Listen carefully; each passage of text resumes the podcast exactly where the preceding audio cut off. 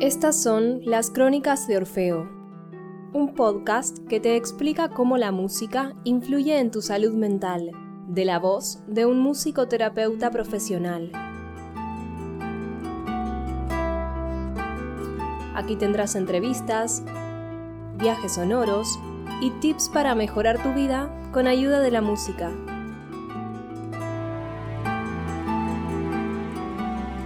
Y con ustedes su anfitrión, Aníbal Pérez. Hola y bienvenidos a las Crónicas de Orfeo.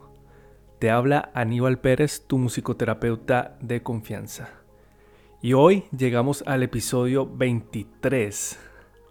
Y para este episodio hablaremos de música, de música como un lenguaje universal. ¿Es esto cierto? Pues durante muchos años he escuchado constantemente la frase la música es un lenguaje universal y mucha gente lo repite, pero ¿es esto cierto? Además, como musicoterapeuta, también este es un tema al que le doy mucha importancia, ya que por ejemplo, en la actualidad yo trabajo con niños refugiados de varios países y uno comparte distintas culturas, ellos traen eh, ejemplos de música que es desconocida, en mi caso, que nunca he tocado y que nunca he escuchado.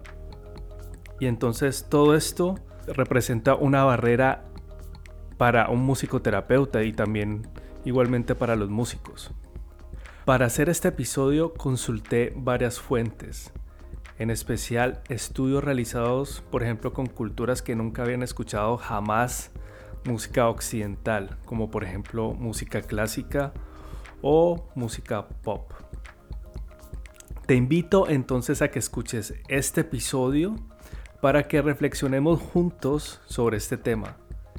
Y además mi objetivo en este episodio no es darte una respuesta definitiva sobre si la música es o no un lenguaje universal, sino que también para que tú reflexiones si este enunciado es cierto.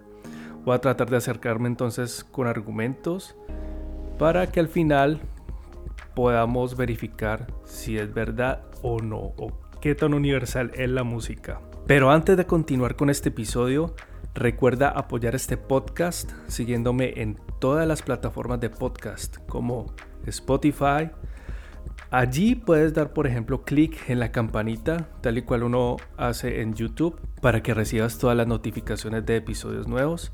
Y también puedes seguirme en Apple Podcast.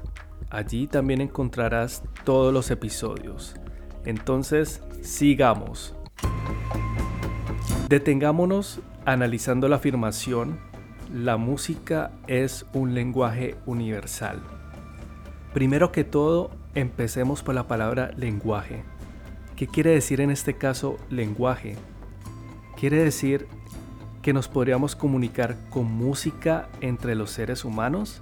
Es decir, que si yo quiero transmitir un contenido, la persona lo recibe y lo puede entender sin dificultades. Entonces también surgiría la pregunta, si esto fuera posible, quiere decir que todos los seres humanos decodificaríamos de la misma forma la música para entenderla. Hmm, y aquí es donde yo digo, hmm, ¿será eso verdad? Y con un ejemplo podríamos analizar esto. Imagínate un occidental, ya sea un español, un argentino. ¿Será que esta persona entendería la siguiente música inmediatamente?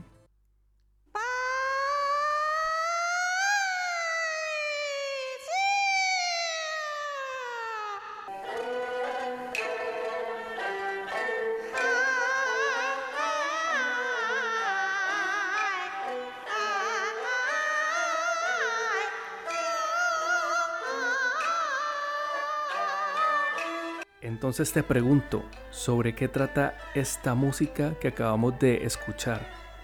¿Qué sensación te produjo? Pues resulta que lo que escuchaste es un extracto de la ópera de Pekín.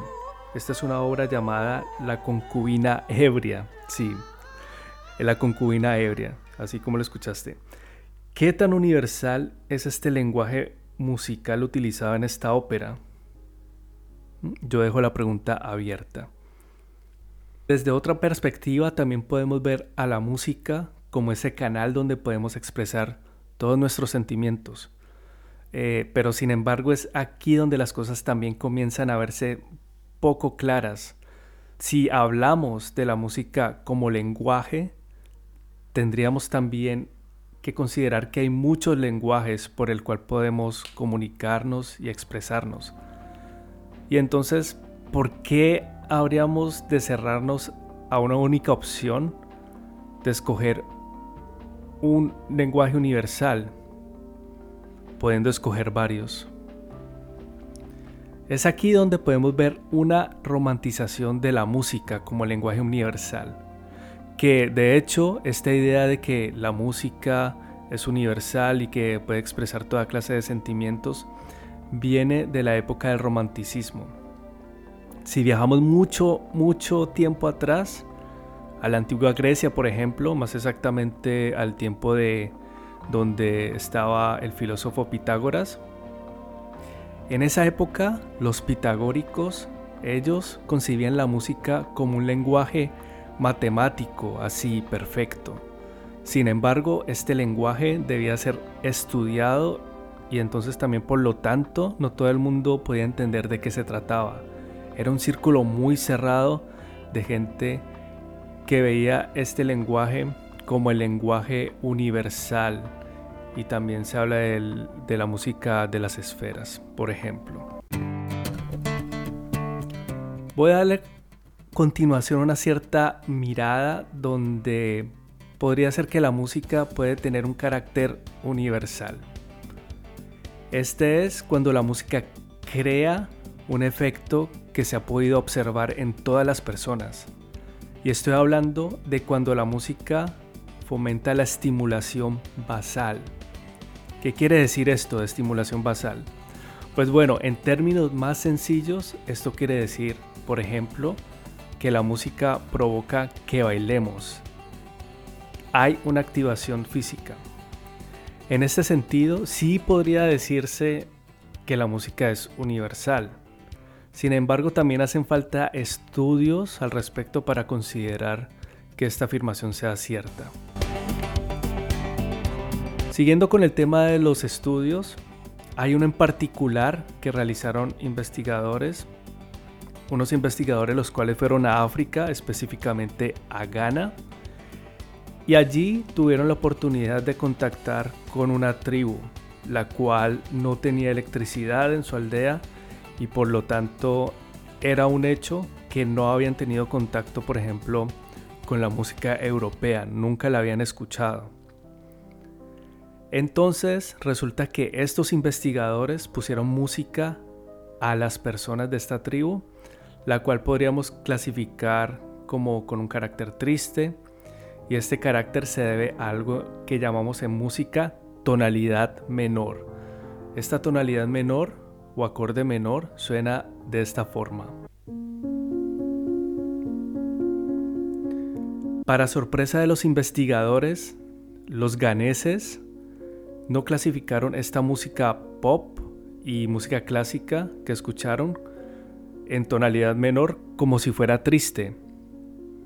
Esto también se debe a que en esta cultura, específicamente la cultura ganesa, no existe esta dicotomía de menor triste y mayor alegre como si la hay en Occidente por la gran influencia que ha tenido la cultura europea. Y es que esta dicotomía la aprendemos desde muy pequeños. Desde muy pequeños escuchamos canciones relacionadas con este carácter triste y entonces ya viene codificado en nosotros que cuando escuchamos un tono menor o sea, de esta forma ya sabemos que puede ser que de lo que se trate la canción sea un tema melancólico o triste. En este sentido y también siguiendo con el tema de la música ganesa, quiero que escuches este ejemplo de una marcha fúnebre. Y entonces tú me dirás qué tan cercano a nuestra cultura es.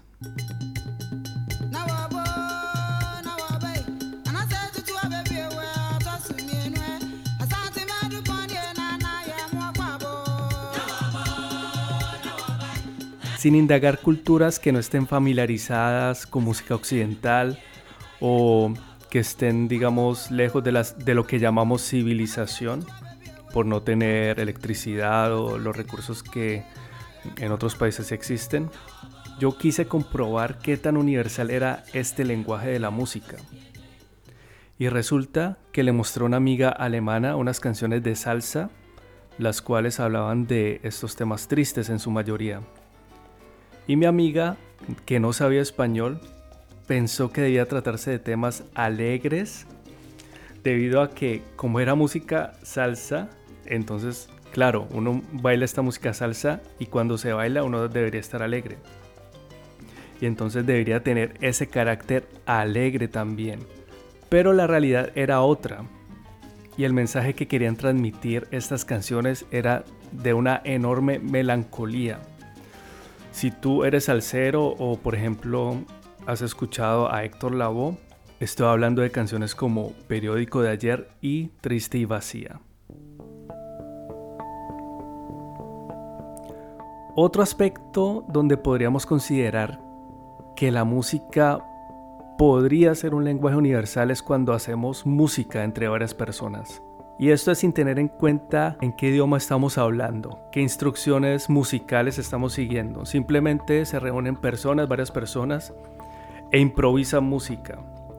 Y este aspecto es donde personalmente coincido que la música sí tiene ese carácter universal.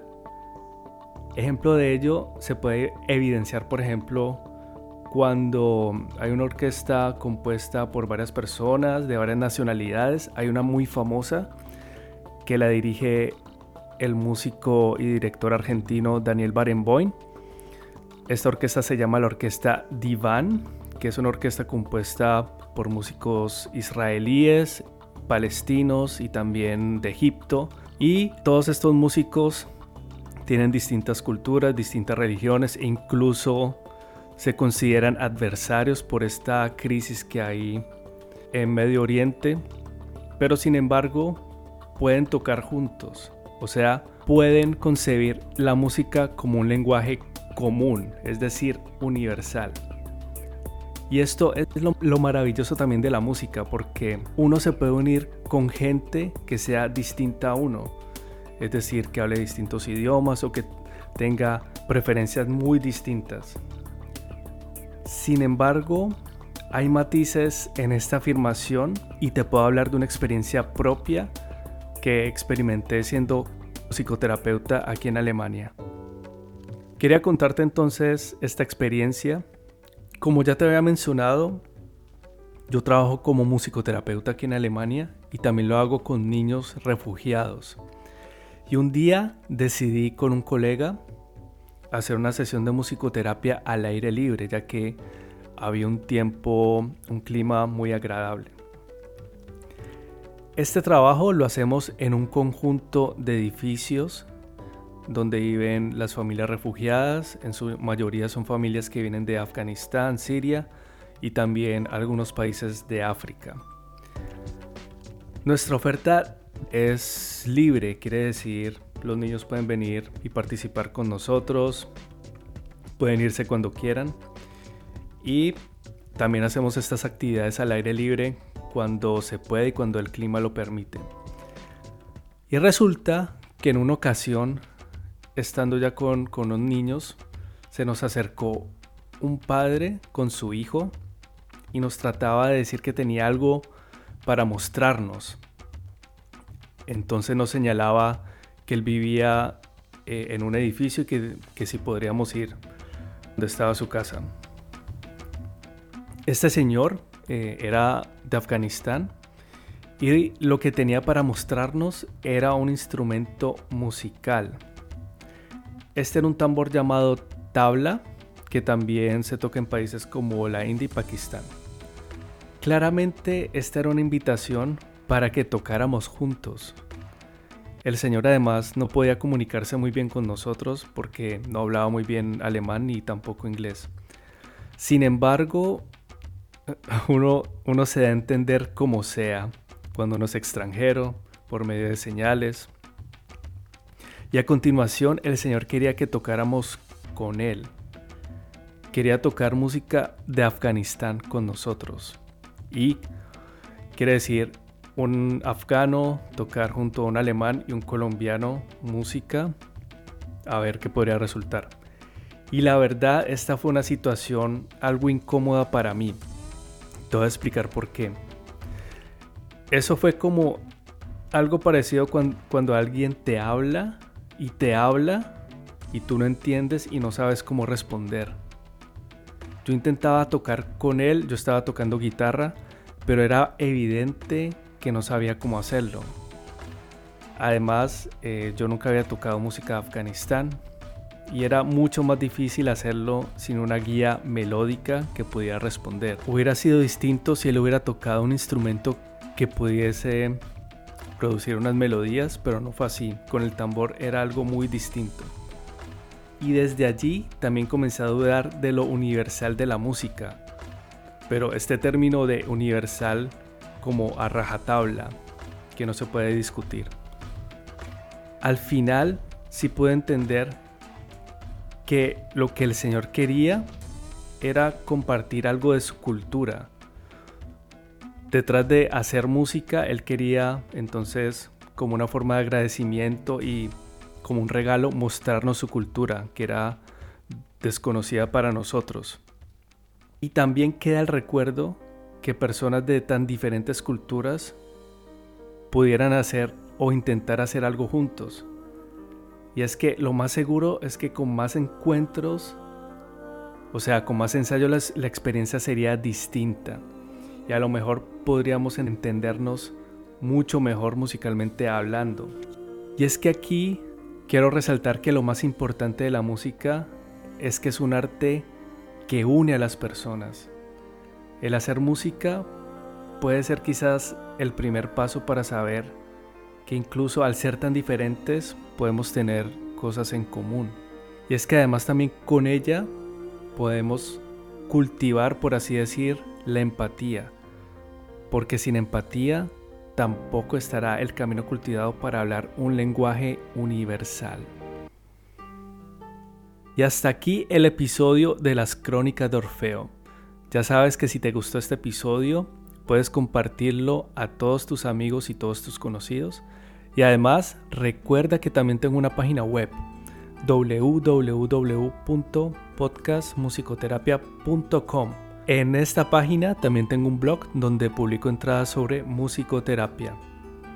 Y por último, recuerda, te deseo buena vibra y resonancia, como Orfeo manda. Hasta entonces. Chao.